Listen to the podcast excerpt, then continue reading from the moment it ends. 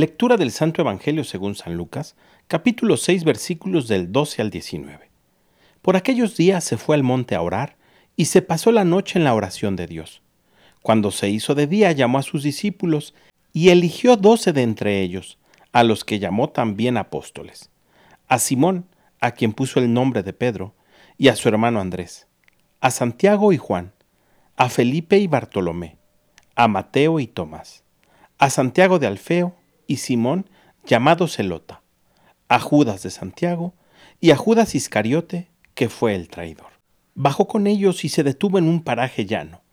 Había un gran número de discípulos suyos y gran muchedumbre del pueblo de toda Judea, de Jerusalén y de la región costera de Tiro y Sidón, que habían venido para oírlo y ser curados de sus enfermedades.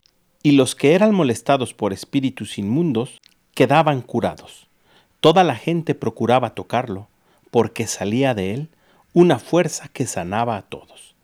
Palabra del Señor. El día de hoy celebramos en la iglesia la fiesta de los santos apóstoles Simón y Judas. Por eso el Evangelio retrocede unos cuantos capítulos para recordarnos el momento en que los discípulos fueron escogidos por Jesús. Y también ya hemos destacado en otras ocasiones la importancia que Jesús le da a la oración y justo en momentos previos a tomar grandes decisiones como fue la de rodearse de los doce apóstoles. Pero hoy quiero resaltar otra cosa. Tú y yo también somos elegidos por el Señor. También somos elegidos para llevar a otros su palabra. También somos elegidos para dar señal de Cristo a aquellos que no le conocen.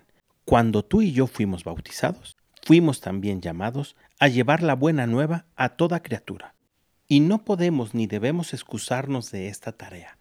Otros tienen que conocer que debemos de tocar a Jesús, porque hoy en día sigue saliendo de él una fuerza que sana todo y a todos.